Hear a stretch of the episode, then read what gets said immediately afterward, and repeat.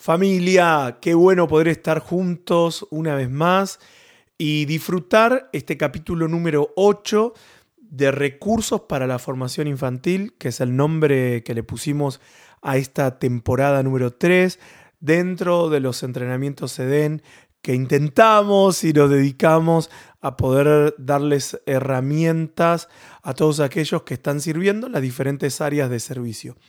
Eh, pronto vamos a tener una plataforma online donde van a poder acceder a más cursos, a más material, material escrito, tutorías. Estamos preparando también algunos encuentros presenciales. Eh, por ahora aquí en España, eh, en varias ciudades de acá de España lo estamos realizando, pero este año en septiembre, perdón, en octubre, en octubre, el 12 de octubre, estamos realizando un encuentro para todos los maestros, para todos aquellos padres. Va a ser eh, en las inmediaciones de la comarca de Barcelona. Para aquellos que se quieran venir, eh, los que están lejos y, tienen ganas, acá los recibimos, acá los atajamos a todos. Pero para los que estén también cerquita eh, aquí en Europa y quieran asistir, van a ser muy bienvenidos. Más adelante les vamos a dar más información y le vamos a dar también los medios donde ustedes se pueden comunicar y pueden preguntar, etcétera, etcétera. Muy bien, episodio número 8. Vamos a hablar acerca del abuso, qué es el abuso los niños, específicamente cómo identificarlos, etcétera, etcétera.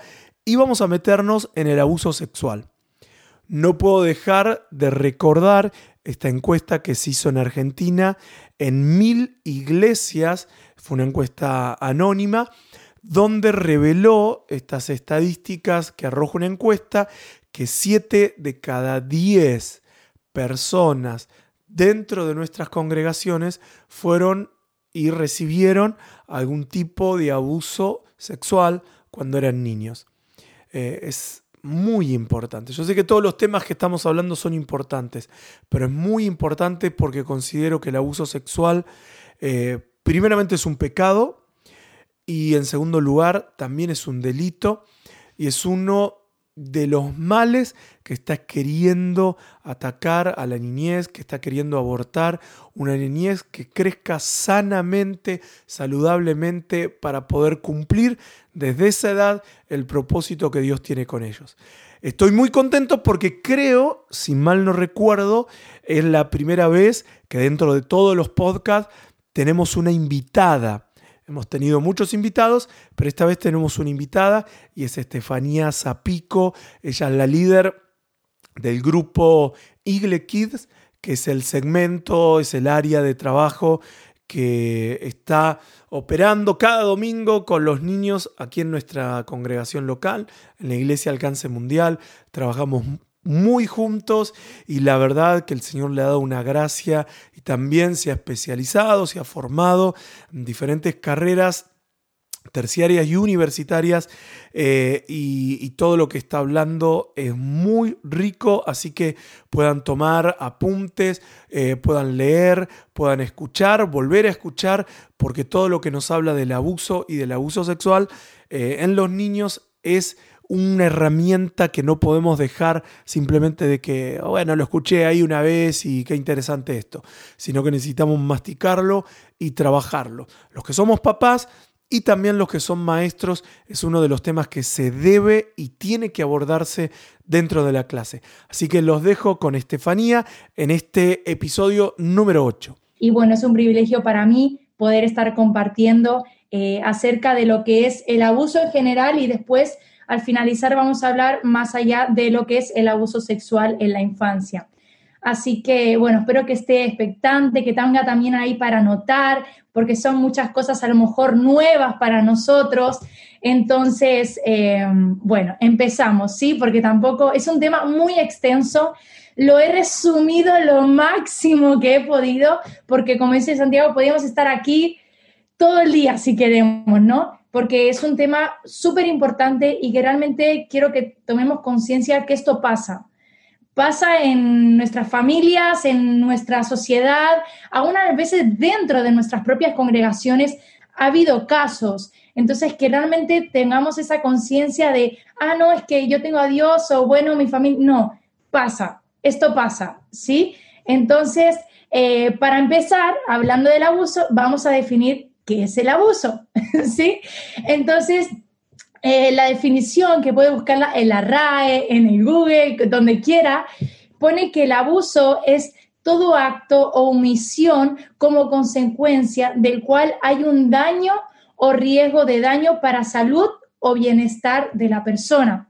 La segunda definición también que encontramos del abuso es la inflexión de algún tipo de daño que puede ser tanto físico como psíquico y que generalmente tiene lugar y razón de ser gracias al poder que la persona que provoca o materializa el abuso. ¿Sí? Entonces, eh, a partir de esta definición de abuso, es importante que entendamos que hay diferentes tipos de abuso, ¿sí? Eh, por ejemplo, está la negligencia o abandono. No sé si han oído hablar de, ese tipo de abuso es la negligencia es como, bueno, tengo a mi, tengo a, mis hijos, pero no me hago cargo de ellos, digamos, ¿no? Y está la negligencia tanto física como la negligencia emocional. En este caso física podemos decir pues que no se preocupa de comprarle ropa, de darle la alimentación, de las necesidades básicas que tiene un niño. Y también existe la negligencia emocional, que es que como papás no le damos ese afecto, ese cariño, no nos importa lo que hace o deja de hacer nuestro hijo, ¿sí? Entonces, la, negligencia o abandono es un tipo de abuso. También está el abuso físico, creo que es uno de los más conocidos por nosotros, ¿no? Que es golpes, heridas, eh, ¿qué más? Quemaduras, fracturas, y que de repente un niño me venga y cada día, ¿no? y, me venga con moretones o que me venga con heridas. Entonces, saber que también está el abuso físico. Y una de las cosas que me gustaría destacar es que dentro de este abuso físico hay un síndrome que se llama el síndrome del niño, eh, a ver si me sale porque me lo sé en catalán, eh, del niño sacudido. Ahí está. Eh, y esto es un síndrome que a lo mejor no lo conocemos o a veces sí, pero desde la niñez hasta los 12 años más o menos o más adelante, el cerebro se va construyendo, ¿verdad? No es que el niño nace y ya tiene todo perfecto, no, sino que se va construyendo. ¿Y qué pasa? Que si nosotros cogemos la cabeza del niño y con violencia le hacemos así, eso es el síndrome del niño sacudido, ¿sí? Y eso es un tipo de maltrato porque le estamos poniendo violencia. Después, otro tipo de abuso también es el abuso psíquico, después el abuso sexual, que más adelante vamos a hablar de ese. La explotación sexual también es un tipo de abuso. El abuso prenatal, no sé si han escuchado oír alguna vez abuso prenatal, es cuando la mujer está embarazada, sí, antes de que dé a luz.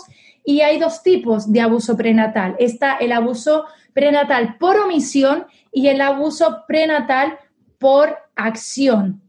Entonces, la diferencia es que el abuso por acción, la, mujer sabe que está embarazada, pero a lo mejor ha tenido problemas de, drogas, de alcohol, entonces, eh, pues sigue fumando, sigue drogándose, teniendo al feto dentro suyo, ¿sí? O a lo mejor el marido le pega o abusa, entonces está afectando al feto, pero ella es consciente y lo sigue haciendo. Y por omisión no es tanto el tema con drogas o alcohol, sino que es negligente en su embarazo. Es decir, em, si tiene ocho meses, de repente agarra, no sé, un coche, ¿no? Eh, esfuerzos físicos más de lo que debe hacer. Y entonces hay diferentes, ¿no? Sería el prenatal por omisión y por acción. ¿Sí? Hasta aquí vamos bien. Y por último, el sometimiento a drogas o fármacos a los niños. ¿Sí? Si yo soy papá mamá, tiene cinco años y yo le doy una droga a mi hijo, también eh, estoy eh, abusando de él. Entonces, estos son, hay muchos más, o sea, hay abuso económico, abuso, o sea, hay muchísimos tipos de abuso más, pero estos son los principales. Negligencia, abuso físico, abuso psíquico, abuso sexual, explotación sexual, abuso prenatal y sometimiento a drogas o fármacos. Miren, los niños desde que nacen, nacen con unas necesidades que tienen que estar cubiertas para que su crecimiento sea armónico, sano e integral. Y esa provisión de estas necesidades corresponden, ¿saben a quién?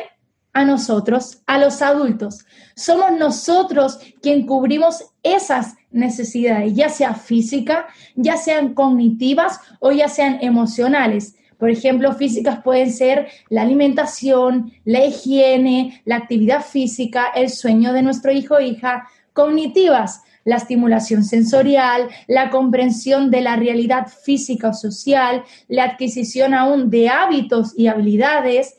Eh, y emocionales, pues la autoestima, seguridad emocional, identidad personal, identificación de quiénes son los referentes en, en el entorno familiar. Entonces, todas estas necesidades que el niño tiene, nosotros como adultos somos las que proveemos, ¿sí? No es que un niño va a ir a comprar al supermercado eh, para suplir su, su, hambre, ¿no? No, no, no. Nosotros somos quien lo hacemos, sea física, cognitiva o emocionales.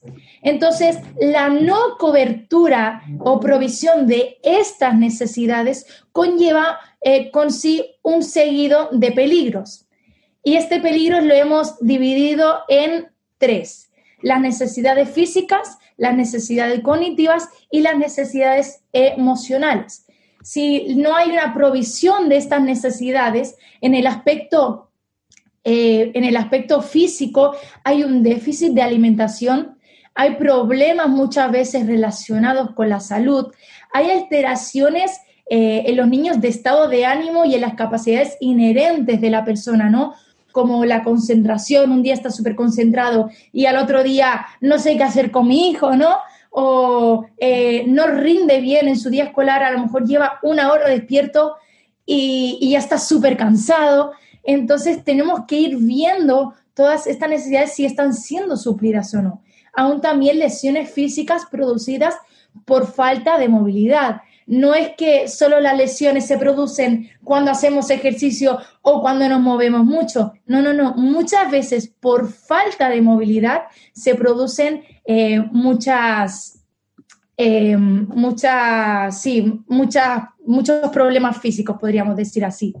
La segunda es necesidades cognitivas. Si esto eran necesidades físicas, ahora son necesidades cognitivas que es poco conocimiento de la realidad, el niño no conoce, no entiende la realidad, lo que ve, lo que no ve, dificultades motrices también, dificultades aún en el aprendizaje, ya sea de hábitos, ya sea escolares, en cualquier ámbito tiene esa dificultad de aprendizaje.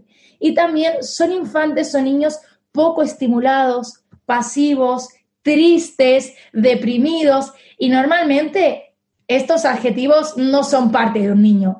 Si ustedes ven, siempre los niños, eh, sobre todo las primeras edades, son activos, siempre quieren jugar, siempre quieren correr, saltar. Entonces, ya que nosotros vemos que un niño siempre está pasivo, está triste, está deprimido, mm, ahí hay que chequear algo, ¿sí? Y por último, las necesidades emocionales. Esto es súper importante porque, quieran o no, las otras las podemos ver más fácilmente, porque son cosas que exteriores, no sé, físicas, tú puedes ver si un niño se hace daño, si no, cognitivas, tú también, quieras o no, según que lo puedes ver, pero las emocionales, hay un trabajo que como, papás y como mamás tenemos que identificar y, averiguar ahí que nos cuesta un poquito, pero tenemos que hacer ese trabajo. Entonces, son en este caso... Sí, escuché que te dijo. En las necesidades emocionales hay los que son niños rechazados, niños que no tienen un referente claro de quién es quién, de quién es mi papá, de quién es mi mamá. Son niños que no tienen límites o tienen poca capacidad de, de control y autocontrol. También son infantes sin noción del peligro. ¿Vieron estos niños que parece que están en un abismo y si fuera por ellos se tirarían? ¿No? ¿Por qué? Porque no tiene noción de que si se cae ahí, muere, ¿no? Entonces, también eh, aislados socialmente y son niños dependientes. Eh, y yo, por ejemplo, he visto muchos niños dependientes, no quiere decir que estén siendo abusados ni maltratados ni nada, pero sí que hay que ver obviamente hay una edad donde el niño es dependiente. O sea, tiene un meses, tiene un año, tú le vas a dar de comer, pero ya llega una edad que él tiene que crear hábitos, hacer su cama o al menos preparar la mesa, ¿no? No que siempre yo, como papá, como mamá, como educadora, profesor, esté detrás de él, de él, diciendo, diciendo, diciendo, ¿sí? Hasta aquí vamos bien. Estos son los que sería lo que pasa eh, cuando como adultos, como padres o responsables de los niños, no estamos... Em, no sé cómo se dice, es que me salen palabras en catalán, no sé por qué. Eh, no estamos dando esa provisión, sí, que los niños necesitan. Ahí está. Entonces, ahora vamos a ir a los indicadores del abuso. Eh, estos son temas súper importantes eh, y ahora lo, voy a decir la cosa que quiero que, que todos tengamos en claro, ¿sí? Pero indicadores del maltrato o del abuso. ¿Qué son los indicadores? Los indicadores son señales y hechos observables. O sea, si estáis apuntando hechos observables, no subjetivos. No es que a mí me pareció ver, no es que yo percibí que. No, no, no, no. Son hechos observables objetivos, ¿sí? Que indican o confirman la presencia de un abuso. Pero para verificar que hay un abuso realmente, hay que tener en cuenta un conjunto de variables, como son la frecuencia, el contexto y la duración. ¿sí? No es que porque pase una cosa un día eh, quiere decir que un niño esté siendo abusado. No, no, no. Hay que ver eh, el contexto, la frecuencia, la duración y dentro del maltrato podemos ver que es según el ámbito, sí, perdón, eh, dentro del abuso está según el ámbito que es social, familiar, escolar, institucional, después según el tiempo, que puede ser agudo o crónico, y por último, el tipo de abuso que sea, como dijimos antes, los tipos que había, emocional, negligencia, físico, de violencia, eh, sexual. Entonces tenemos que, estos son los tres puntos principales, ¿sí? Ámbito, tiempo y tipo. Y hay unos factores o indicadores de riesgo que son aquellas circunstancias o elementos, ¿sí? O causas que contribuyen o facilitan, vamos a decir así, que se pueda desencadenar un abuso infantil, ¿sí? Muchas veces eh, decimos que en según qué pueblos, o bueno, en Argentina, voy a decir cómo se dice en Argentina, en las villas, ¿no? Puede ser que por el lugar donde se vive haya más posibilidades de que haya un abuso. Entonces, esos son factores de riesgo. Y ahora vamos a ver algunos factores según el tipo. ¿sí? Vamos a empezar por los indicadores físicos. Por ejemplo, va al cole sin comer, pide comida a sus compañeros, lleva ropa inadecuada o rota o sucia, lleva eh, el pelo sin lavar, sucio, presenta heridas o raspaduras, presenta quemaduras, lleva llega cansado del colegio o de las actividades que hace extraescolares. Y presenta una gran frecuencia de enfermedades físicas. Estos son los indicadores físicos. Vuelvo a repetir, vuelvo a repetir, no es porque si un niño un día de repente va con la camisa sucia, quiere decir que está siendo abusado, ¿sí? No, no quiere decir eso, sino que tenemos que decir, ver, por, como decíamos antes, el tiempo, la frecuencia, el contexto, ¿sí? Indicadores físicos. Ahora vamos a los indicadores de comportamiento.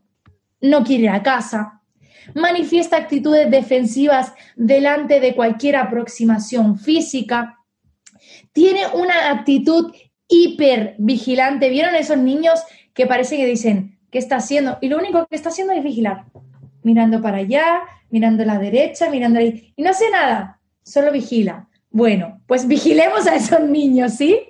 Tienen una actitud hipervigilante, permanece largo tiempo callado. Vuelvo a lo de antes, un niño normalmente no está callado. O sea, lo único es porque sus papás sí o sí le dijeron, cállate, y él está enfadado y está así de morro, ¿no? Y está enfadado y enojado con sus papás. Pero normalmente un niño habla y habla y habla y habla y habla y habla, ¿sí? Entonces, que permanezca callado durante mucho tiempo, eso también debe ser una alerta para nosotros, es un indicador de comportamiento.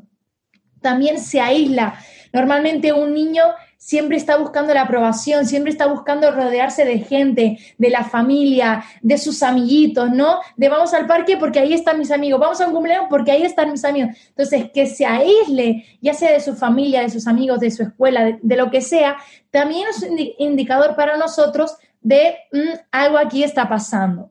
Y también es agresivo con sus familiares, con sus amigos, con sus compañeros y con sus profesores.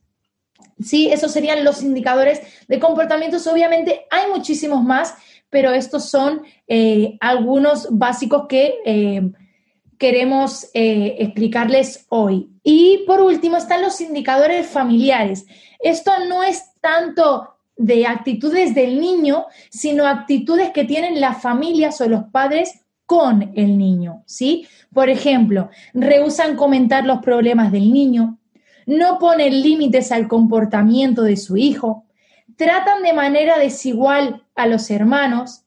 Obviamente siempre dicen, ¿no? Dicen que siempre hay un favorito de los hermanos, pero cuando dicen a él le hacen una mega fiesta, por ejemplo, y a él ni le felicitan por su cumpleaños, pues hay una, hay una diferencia, ¿no? Entonces, hay una desigualdad entre los hermanos. También tiene una imagen negativa del niño. Todo el niño lo hace mal se porta mal, hace las tareas mal, todo en su mente de los padres es que el niño es, eh, no sé, Sebastián es todo negativo. Si fuese segundo nombre, negativo, todo mal, ¿no? Entonces tiene una imagen negativa del niño. Y son muy exigentes con él. Utilizan también frecuentemente el castigo físico como método de disciplina. También lo culpan y lo menosprecian y no prestan atención a sus necesidades.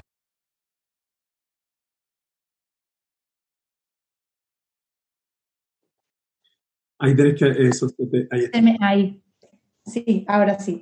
Esos serían los indicadores familiares. Ahora, como decía antes, no quiere decir que si mi hijo, mi hija, o el niño que conozca, o el del profesor del niño que soy, tenga alguno de estos indicadores, esté siendo abusado.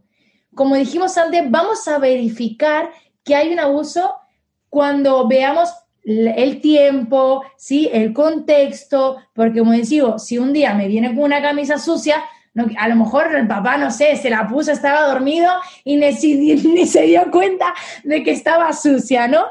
Pero si ya vemos que es que es cada día, cada día viene con la camisa sucia, cada día llega con hambre porque no le han dado de desayunar eh, en su casa. Siempre los papás eh, le están criticando, le están menospreciando.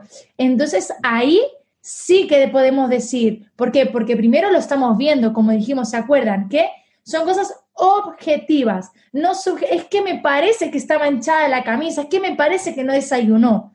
No, no, no, no.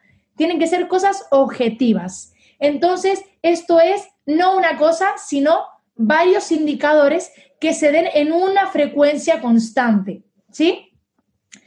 Entonces, es importante eh, que como papás, que como mamás, que como educadores, maestros, personas que nos rodeamos con los niños, no pensemos, ah, es que a mi hijo nunca le va a pasar. O es que el niño que cuido nunca le va a pasar nada. No, no, no, no. Estemos alerta, por favor, seamos preventivos en este caso. Por eso estamos dando este webinar, ¿no? Para poder capacitarnos y estar alerta, que cuando veamos algo ya sepamos identificar lo que es. Y hay una manera de poder prevenir, ¿sí? Lo que se llaman factores eh, de protección. Y son lo contrario a los factores indicadores de riesgo, serían lo que sería calmar, compensar o disminuir las posibilidades de que un niño sea abusado. ¿Cómo, Steffi? Bueno, ahí le voy a dar un par de ejemplos, que sería tener hijos sanos, soporte de la pareja, obviamente los que estén casados, a lo mejor dice que hay padres solteros o madres que no tienen la otra pareja, ¿no? Pero en la medida de lo posible, si, si son los dos, que haya un soporte matrimonial, sí, que haya un soporte de parte de los dos, de parte de papá y de parte de mamá. También aún un reconocimiento de las dificultades parentales, que los niños también vean que somos papá y mamá, pero también nos podemos equivocar. O sea, no tiene que decir que somos perfectos porque, a ver, yo no soy papá, yo no soy mamá ni nada, pero mis papás sí lo son de mí, ¿no? Y a veces me reconocen, sí, hija, me he equivocado. Y eso está bien porque entonces me quedo más tranquila de decir, ah, bueno, yo también entonces me puedo equivocar a veces, ¿no? Pero que haya un reconocimiento de las dificultades parentales. También una, aceptación y colaboración con los profesionales. Para mí esto es súper importante, sobre todo en edades tempranas, de, desde que nace hasta los 12 años, esta comunicación escuela-familias es súper importante. Para mí, que he estado trabajando en un jardín de infantes, por favor, hagan caso a lo que digan las maestras, por favor. Porque si se lo dicen es por algo. Y, pero tiene que haber una comunicación, no solo de la escuela a la casa, decir, es que su hijo tiene esto, le falta esto. No, no. De familia a la escuela también. Que haya una comunicación con los profesionales, ¿sí? Para eso están también, para ayudarnos. También poner normas opuestas a la violencia. No vamos a poner, bueno, si te hacen algo, pégale no, no, no, no, Normas opuestas a la violencia. Eso es un factor de prevención que disminuye la posibilidad de que el niño sea abusado. También la disponibilidad de tiempo para estar con nuestros hijos. Esto es, creo que podríamos poner para mí uno de los más importantes. Nuestros hijos deben pasar tiempo con nosotros. ¿Sí? De papá, mamá, tomen tiempo, eh, dediquen tiempo para eh, pasar, no sé, tiempo de calidad, aunque sea una hora, pero que esa hora sea solo específicamente para pasar tiempo con sus hijos, ¿sí? Dispónganse que trabajamos, tenemos cosas del hogar, pero en algún momento del día siempre tenemos al menos eso, una horita, 15 minutos, pero que ellos vean que estamos dispuestos y disponibles a estar con ellos y a disfrutar con ellos y de ellos. Y también, por último, tener una actitud de escucha y observación de nuestros hijos. ¿Cuántas veces somos nosotros quien le hablamos y le hablamos y le hablamos a nuestros niños, haz esto, haz esto? Y cuando ellos nos quieren, no, hijo, ahora no puedo, eh, estoy cocinando. O no, no, no, no, ahora cuando acabe de trabajar, ahora te escucho, ¿no? O sea, nosotros siempre ellos nos tienen que escuchar, pero nosotros, no, no, no, no, nosotros siempre estamos ocupados y nunca lo escuchamos. No, debemos darle prioridad a que el niño se sienta escuchado, porque cuando el niño se siente escuchado, se siente amado. ¿Sí? ¿Hasta aquí vamos bien? Sí, genial. Algunos de la primera pantalla que veo que me hacen así, perfecto. y estos son un poquito en general eh, acerca de los, puede haber, como decíamos antes, de los diferentes tipos de abuso que hay. Y doy estas herramientas para que podamos identificar, para que podamos, si hay unas cosas que no estamos haciendo, poder hacerlo, ¿sí? Trabajar en ello. Y me gustaría ahora enfocarme en uno de los abusos, que es el abuso sexual infantil. Es un tema que me apasiona, que la verdad me encanta, he hecho formaciones, lo he estudiado también en, mi carrera, pero de verdad que es un tema eh, tan apasionante, pero a la vez tan delicado.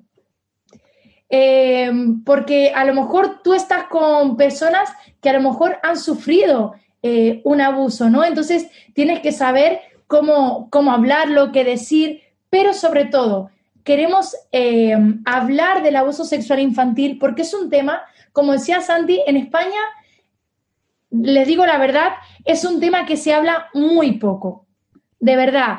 Eh, el otro día estuve viendo y casi el 70% de los abusos ni son contados, ni llaman para decir mi hijo está siendo abusado o estoy siendo abusado, nada. En España y en Europa es un tema que no se habla. Sé que en Latinoamérica eh, se habla mucho más, ¿sí? Porque ocurre, mm, yo estuve viendo algunas, algunos porcentajes y ocurre como el doble o el triple que, en Europa o específicamente en España. pero es importante que como papás y mamás seamos conscientes de que el abuso existe. El abuso sexual existe, ¿sí? Y para eso vamos a aprender, vamos a ir un poquito más allá. Y el abuso sexual infantil, ¿sí? Eh, como hemos visto, es un tipo de maltrato y podemos definir el abuso sexual infantil según National Center Abuse and Neglect, ¿sí? Es contactos e interacciones entre un niño y un adulto, cuando el adulto en este caso es el agresor, usa al niño para estimularse sexualmente a él mismo.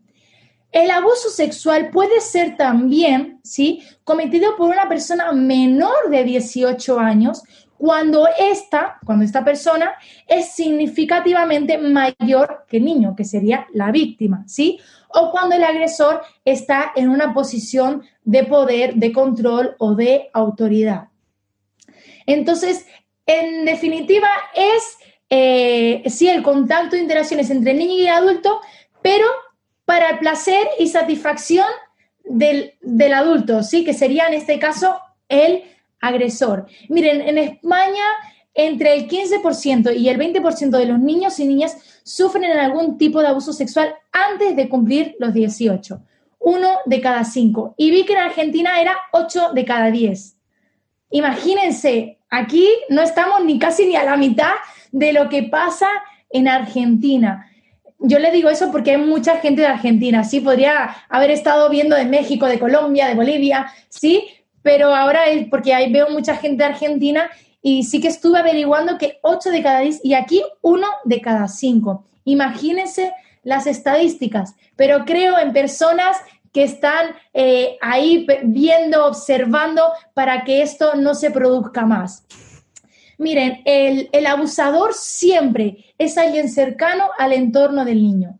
90% de los abusos son con gente cercana al niño, ya sea familiar, amigos, compañeros, del entorno del niño. Muy pocas veces es cuando el niño está en el parque, viene un desconocido, le agarra al niño y se lo lleva y el niño es abusado. Entonces, con más razón, debemos de estar atentos, porque el 90% es en un entorno cercano al niño. ¿sí? Estaría el tipo de abuso intrafamiliar, que sería dentro de la familia, y el extrafamiliar, que sería fuera de la familia, es decir, conocidos o aún desconocidos. ¿sí? Entonces, empezamos, porque me falta encima muy poquito. eh, les digo, esto es un resumen muy cortito, de verdad, de lo que realmente es el abuso sexual infantil. Esto abarca muchísimo más. Hay cosas que no he puesto, que no voy a explicar por falta de tiempo. Ya hablamos con Santi de poder hacer otro webinar específicamente de esto, eh, pero agarré las cosas que creo que son muy importantes y que nos pueden ayudar a nosotros, ¿sí? Sobre todo eso, que sean herramientas para nosotros que podamos poner en nuestro día a día y ponerlas en práctica. Debemos diferenciar que hay diferentes tipos de abuso sexual. Siempre pensamos que el abuso sexual es, y voy a hablar muy claro porque el anterior webinar fue de educación sexual, pues ahora abuso sexual, voy a hablar claro, ¿no? Entonces, pensamos que siempre el abuso sexual es la penetración. Y no, no es solo eso. Hay diferentes tipos de abuso. Está el sin contacto físico y con contacto físico. Dentro del contacto físico está el exhibicionismo. Ahí me salió, pensé que no me iba a salir. Que es que el adulto se muestra desnudo delante del niño. ¿Vieron esta familia? Ah, es que yo soy happy, ¿no? Y voy así con eh, en medio con, con mi familia y voy desnudo, ¿no? Pues que sepa que si hacen eso es un tipo y estamos eh, abusando al niño, no con contacto físico, pero lo estamos haciendo, ¿sí?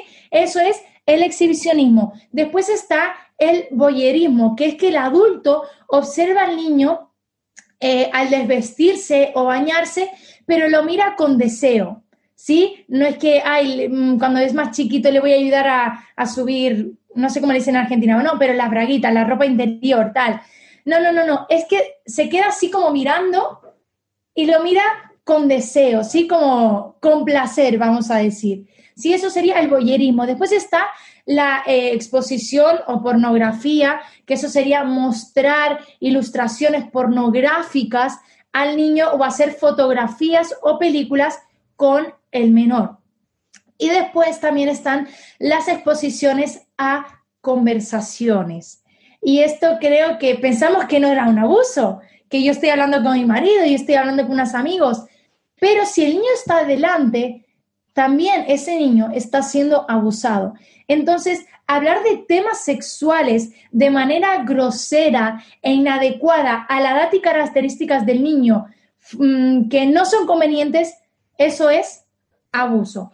Obviamente, eso no quiere decir que no hablemos de, de, temas sexuales con nuestros hijos, como hablamos y vimos la semana pasada, bueno, la semana pasada, el mes pasado creo ya, ¿no? Pero a veces pensamos que los niños no escuchan, que porque están ahí jugando, viendo la televisión y nosotros estamos aquí en la mesa charlando, no escuchan, pero los niños son muy listos, son demasiado listos. Yo me acuerdo que me contaron, eh, no sé, una familia que era, ¿no? Que estaban en la mesa, estaban hablando un tema y el nene estaba ahí jugando, no sé, con un cochecito viendo la tele y, estaban ahí ya rato hablando, hablando, hablando. Y de repente el niño, sí, porque yo vi a tal, no sé qué, no sé cuánto. Y claro, los papás fue como, pero el niño no estaba jugando, no estaba viendo la tele. No, pero ellos siguen escuchando. A ustedes les puede parecer que no, que está jugando, que está viendo la tele. Por eso es tan importante saber dónde la hablamos, en qué momento la hablamos. ¿Sí? Eso también es un tipo de abuso. Ahora sí, con contacto físico. Ahí estaría eh, tres eh, importantes, sería el tocamiento de genitales, ¿sí? Que creo que la definición ya es muy clara, pero es la manipulación perdón, de los genitales, obligar al niño a tocar los genitales del adulto o manipularlos y muchas veces esto, esto se hace bajo una apariencia de juego. ¿sí? Ay, ven, toca, que es divertido, que vamos a hacer un juego y después te doy un regalito, ¿sí? Entonces, eso sería tocamiento de genitales, ya sea que el adulto lo haga con el niño o obligarle al niño que toque los genitales al adulto, al agresor, ¿sí? Después está el sexo oral, sí, creo que eso no hay que definirlo.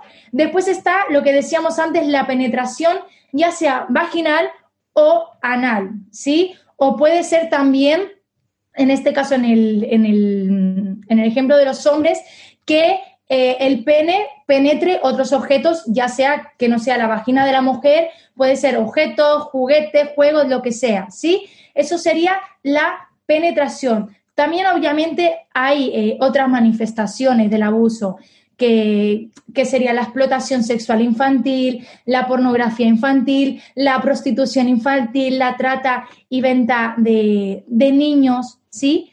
Hasta aquí vamos bien. Estos serían los tipos de abuso sexual que hay.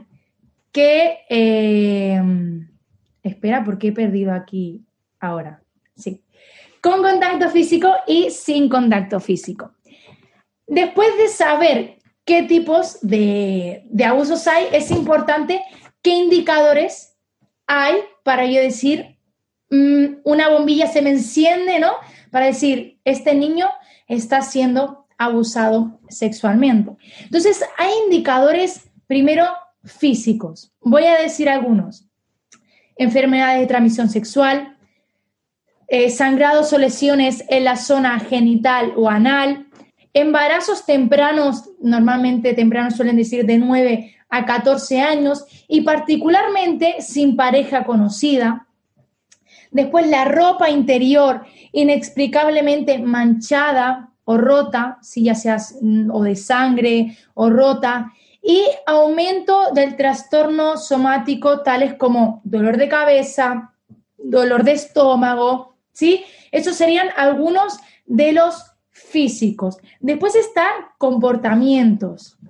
Y mm, sabemos que muchas veces los niños, sin decir nada, pero con su comportamiento lo dicen absolutamente todo. Entonces, eh, uno de los, de los, comportamientos que nos indican que tiene que encenderse como esa y decir, mm, algo está pasando, ¿sí? Vuelvo a decir antes, no si pasa una vez, no si pasa solo un día, quiere decir que el niño esté siendo abusado sexualmente. ¿sí? Tenemos que ver tiempo, duración, contexto, etc. En el comportamiento, por ejemplo, agresiones eh, contra sí mismo, no sé, que agarra una tijera, que se corta, eh, o ya sea contra él o contra otras personas también lo puede hacer, ¿sí? Después, regresiones del comportamiento, eh, por ejemplo, lo que es enuresis, ¿sí? Que es volverse a hacer pipi en la cama, por ejemplo. A los siete años tú ya lo controlas y de repente se vuelve a hacer otra vez pipi en la cama, ¿no? O volverse a hacer eh, caca, pues claro, eso es que una regresión del comportamiento que él ya había asumido. Después también podemos ver comportamientos sexualizados. Y esto, miren, es para mí es súper importante, ya sea porque lo podemos ver en el juego, en el dibujo, en conversaciones, eh, en actitudes. Estos comportamientos sexualizados se pueden ver en diferentes... No es que un niño hace un movimiento y ya está, no, no, no. Papás, mamás, profesores, eh, todos los que estemos aquí, miremos qué es lo que está dibujando nuestro hijo. ¿Qué es a lo que está jugando nuestro hijo? Me acuerdo que una vez, eh, hablando de, una de las formaciones del abuso sexual, nos pusieron un dibujo donde un niño a lo mejor tendría, no sé, cinco años y dibujó a un hombre y a una mujer totalmente desnudos. Normalmente, el niño de cinco años te va a dibujar, te, te lo va a dibujar con una ropita, pero no te lo va a dibujar con el pene y la vagina así al aire. No sé si me doy a entender. Entonces es importante que nosotros podamos observar estas cosas en los dibujos, en los juegos, aún en las conversaciones que se dan dentro del juego. ¿Sí? Después, eh, comportamientos también eh, obsesivos, por ejemplo, lavarse las manos siempre. ¿Por qué? Porque se siente sucio. O sea, le han tocado y, ha sido abusado y eh, eh, no, me quiero duchar ya, pero si te acabas de duchar, no, me quiero duchar otra vez, me quiero lavar las manos otra vez. Ese sentimiento de, que el niño se siente sucio produce que qué? Que sea un comportamiento excesivo, por ejemplo, en este caso pongo, de eh, lavarse el cuerpo, de lavarse las manos, ¿sí? Después, cambios en el comportamiento habitual. Después, el aislamiento, como decíamos antes, se aíslan de sus amigos, se aíslan de, su familia por miedo a que se den cuenta de lo que está sucediendo. O sea, no porque ellos quieren, porque como decíamos, los niños siempre buscan esa, esa piña, ¿no? Esa unión, ese amigo, pero por miedo a que, uy, si estoy con ellos se van a dar cuenta de lo que me está pasando, lo que hacen es aislarse. También otras em, en comportamientos, trastornos del sueño, de alimentación, eh, sumisión extrema también, ya sea a los profesores, a los papás, mamás, alteraciones en el rendimiento escolar. Muchas veces eh, lo que hacen es, si saca muy malas notas, de repente al día siguiente, no sabemos cómo, pero saca 10, 10, 10, 10, 10. O al revés, saca 10, 10, 10, 10 siempre y de repente me saca un 3. Estas alteraciones del rendimiento escolar también tienen que ver con un indicador de comportamiento, ¿sí? Hasta aquí vamos bien. Después, depresión, pérdida de la ilusión, eh, intento del suicidio también, trastornos a la hora del habla. Como decíamos antes, los niños hablan, hablan, hablan, hablan, hablan, ¿no? También, pues si hay un trastorno del habla, también veamos, identifiquemos que nos encienda esta lamparita que tenemos aquí. Y por último, temor o miedo a ciertas personas o lugares. Por ejemplo, mi tío Juancito es mi cumpleaños y viene a casa. No, no, no, no, no, yo no quiero que venga mi tío Juancito a casa. Pero a lo mejor es un día. Pero si siempre que viene el tío Juancito a casa, yo no quiero verlo, también a lo mejor es porque te cae mal o por hacer la broma, lo que sea, ¿no? Pero por favor, miremos ahí también. Que, ¿Por qué? Porque a lo mejor el tío Juancito es quien está, eh, está abusando del niño y por eso no lo quiere ver, ¿sí? Pero tenemos, y ya vamos acabando porque se me va el tiempo, ya se me fue, eh, la prevención. ¿Cómo podemos prevenir el abuso sexual infantil? Dos cosas importantes. Dar protección a los niños y crear lazos de confianza. Creo que esos serían los dos puntos como para mí más importantes. Dar protección a los niños, que los niños siempre se sientan amados, se sientan confiados, se sientan protegidos, pero que también haya eh, un, un lazo de confianza entre papá, mamá y los hijos, ¿sí? No siempre vamos a estar cerca de ellos para poder verlos, para poder protegerlos, ¿no?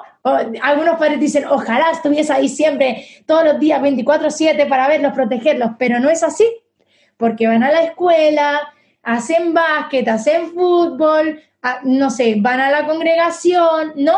Entonces, no podemos siempre estar vigilando. es por eso que es muy importante darles herramientas para su autoprotección. Los niños deben conocer su cuerpo, deben saber cuáles son las partes públicas y las partes privadas. También le tenemos que enseñar que las partes privadas no las debe tocar ni mirar nadie. Y si alguien lo hace, debe decir no. Aquí no me tocas. Y en el caso de que lo haya hecho igualmente, que haya tocado una parte privada, ¿sí? Avisar a alguien de confianza. Por eso volvemos al al punto que decía antes, crear lazos de qué? De confianza. Porque en el momento que pasase algo, a lo mejor no ha llegado al abuso, pero a lo mejor le empieza, ¿no? A lo mejor no ha llegado al abuso de penetración, pero ya empieza a haber contacto, tal. Entonces, ya hay, ya el niño que cree ese lazo de confianza con ustedes, entonces ahí podemos prevenir más rápidamente, ¿sí? Los secretos, los famosos secretos, los secretos que sí se deben guardar, por así decirlo, son los buenos, los que nos hacen sentir bien y cuando lo expliquemos estaremos contentos. Por ejemplo, una sorpresa de cumpleaños nos hace sentir emocionados, nos hace sentir contentos porque le vamos a celebrar el cumpleaños a mamá, a papá o al hermanito, ¿no? Pero los secretos que no se deben guardar son los que se deben contar. ¿Cuáles son? Los que me hacen sentir mal, los que me hacen sentir triste, los que me hacen sentir, en este caso, sucio, me hacen sentir mal. Esos son los que se deben contar. Algunos extras de, de puntos de prevención que puse como papás, amor incondicional. Amor incondicional con nuestros hijos. Sí, pase lo que pase, hagan lo que hagan, sí, amor incondicional con ellos crear una buena autoestima. Miren, desde la infancia no es que la autoestima se crea cuando ya son adolescentes y están en búsqueda de, esa identidad. No, no, la autoestima se desarrolla, se crea desde la infancia. Hay, miren, hay juegos, hay métodos que usted puede eh, implementar en su casa para eh, poder desarrollar una buena autoestima en sus hijos. Después de desarrollar habilidades sociales, Inteligencia emocional. Miren, hay muchos libros que nos pueden ayudar realmente. Yo me estoy leyendo uno específicamente de este inteligencia emocional y es súper importante que nuestros hijos crezcan con una inteligencia emocional. Después, una autonomía, como decía al principio de todo, que los niños no dependan, ¿no? Sino que poco a poco, conforme vayan creciendo, tengan esa autonomía.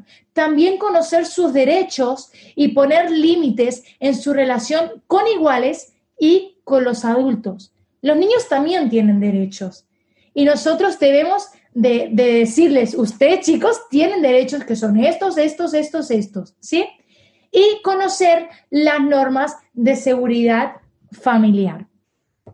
Ya vamos terminando porque ya estoy, Santi me va a hacer así.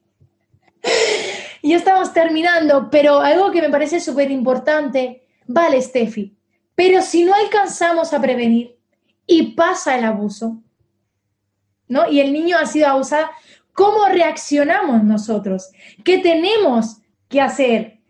Miren, esto para mí, cuando yo lo estudié, te dije, wow, porque muchas veces es, no, no me lo creo, o tenemos una actitud muy negativa porque a mi hijo nunca le puede pasar esto, ¿no? O a, mi nieto, o a mi sobrino, o al niño que, que cuido, ¿no? Nunca le puede pasar esto. No. ¿Cómo reaccionar frente a un abuso infantil? No alarmarnos. Ay, no puede ser porque a mi hijo, ¿no? No, tampoco no, como decimos en España, no nos flipemos, ¿no? Tranquilos, por favor, tranquilos, no nos alarmemos, mantengamos la calma, creerle. Por favor, un niño no se va a inventar que está siendo abusado. No se lo va a inventar. Ay, mamá, jaja, ¿sabes qué? Estoy siendo abusado. No, era una broma. No, el niño no te va a hacer eso. Entonces, primero, no alarmarnos. Segundo, creerle. Hacerle ver también que el responsable no es él, es el adulto. El responsable, por no decir culpable, ¿no? El responsable es el adulto.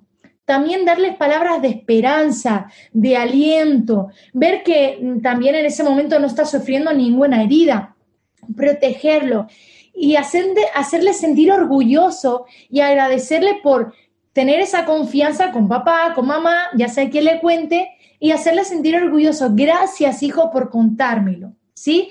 Aceptar los sentimientos que en ese momento tenga el niño y sobre todo expresar afecto y amor, como decíamos, incondicional. Las respuestas inadecuadas, negarlo. Como decíamos antes, no es que a mi hijo no puede pasarle nunca esto, es que no puede pasar, no, no, no. Incorrecto. ¿Por qué? Porque lo que va a hacer es que el niño se cierre contigo y ya no te cuente nada más. Porque por una cosa que le estoy diciendo de verdad a mi mamá y a mi papá, me están diciendo que no me creen, entonces ya no le voy a contar nada más. ¿Sí? Entonces, tener esa actitud de negarlo no es bueno. Culpar al menor tampoco. No, no y no. No etiquetarlo como niño abusó, niño abusado, no, niño que fue abusado, niño abusado, no, tampoco hay que etiquetarlos, ni sobreprotegerlos, porque muchas veces ha pasado eso, ¿no? Que el niño se abusa y ahora está siempre conmigo, no le dejo salir y está así conmigo. No, tampoco es así. Y por último, no hacer preguntas interrogativas. ¿Cuándo? ¿Dónde? ¿Y por qué? Lo que sí, si tenemos que hacer dos preguntas, es ¿quién y cuándo fue la última vez? Esas son las dos únicas preguntas que podríamos decir que se podrían hacer. ¿Sí? Y por último, el abuso sexual no es un problema, es un delito. Así que por favor, seamos, siempre estemos pendientes de nuestros hijos, de ya sea el niño que cuidemos, que seamos profesor, vigilemos, estemos alertas. Y estas son solamente unas pequeñas herramientas que en el día de hoy les podemos dar. Así que gracias, hasta aquí me alargué un poquito, perdón. Como le, le, decía antes, esto, es un tema súper extenso, de verdad que me hubiese gustado tratar un poquito más, pero ya habrá una próxima vez. Espero que se haya podido entender y, el corazón que quiero transmitirles es que de verdad estemos alerta con los niños que, que, estamos, sean nuestros hijos, ya sean niños que conozcamos, porque esto pasa y, la gente sin Dios es loca, por decirlo de alguna manera, ¿no? Eh, pero ya sea, puede pasar, como decíamos, en el colegio, en la familia, aún en un ámbito congregacional, ¿sí? Así que les amo, gracias por estar pendientes. Eh, de verdad, espero que se haya entendido y si no, pues pueden escribir sus preguntas ahí por el chat y en cuanto puedan les responderé. Ahí le dejo con Santi. Hay, un par de, preguntas, Steffi, que yo tuve anotado. Después vi algunas que no, las encontré, pero alguien preguntaba si, si siempre el niño que es abusado tiene que manifestar, puso alguna patología, pero yo interpreté que es más algún síntoma, o expresar de alguna manera el abuso? A ver, por, no decir la mayoría y 100% sí, sí, porque el niño a lo mejor no te lo va a expresar con palabras por ese miedo que tiene a decir, es que estoy siendo abusado, es que no quiero que le diga al abusador, no, si se lo cuento a mi mamá, que Juancito me está abusando, no, encima es el hermano de mi mamá, no quiero hacerle daño, no. Entonces, de alguna u otra manera, aunque no te lo diga con palabras, pero por acto, ya sea consciente o a veces inconscientemente, porque hay algunas cosas que hace que son inconscientemente el niño. No es que estoy siendo abusado, entonces me voy a volver a hacer pipí en la cama, no, para que se den cuenta eh, mis papás. No, no, no. Son cosas que el niño a veces hace inconscientemente, pero podría decir que sí, siempre va a haber alguna cosa que nosotros podemos alertarnos que el niño, ya sea verbalmente o corporalmente o emocionalmente, cualquier manera o cognitivamente, nos puede alertar de que ese niño está siendo abusado. Exacto, Y, preguntaban también por ahí si sucede abuso entre niños. También. A ver, como digo antes, si ponemos, si podemos, si vamos a la definición, ¿sí? Como dije antes, el abuso puede ser de un adulto a un niño, pero puede ser un menor de 18, ¿sí? Que tenga a lo mejor una, no sé, unos 5 años de diferencia, pero también puede ser que, imagínate, un, un papá de 16 años, pero y el niño tiene, no sé, dos años y abusa, eh, también tiene un poder, tiene una autoridad. A lo mejor no es un adulto, pero esa posición que tiene ya le hace también eh, que sea un, un abuso. ¿Sí? No sé si... Sí, perfecto. Creo que, como ponía recién este, Patricia por acá, que estemos siempre vigilantes y atentos, más cuando hoy los chicos están tan estimulados sexualmente, ¿no?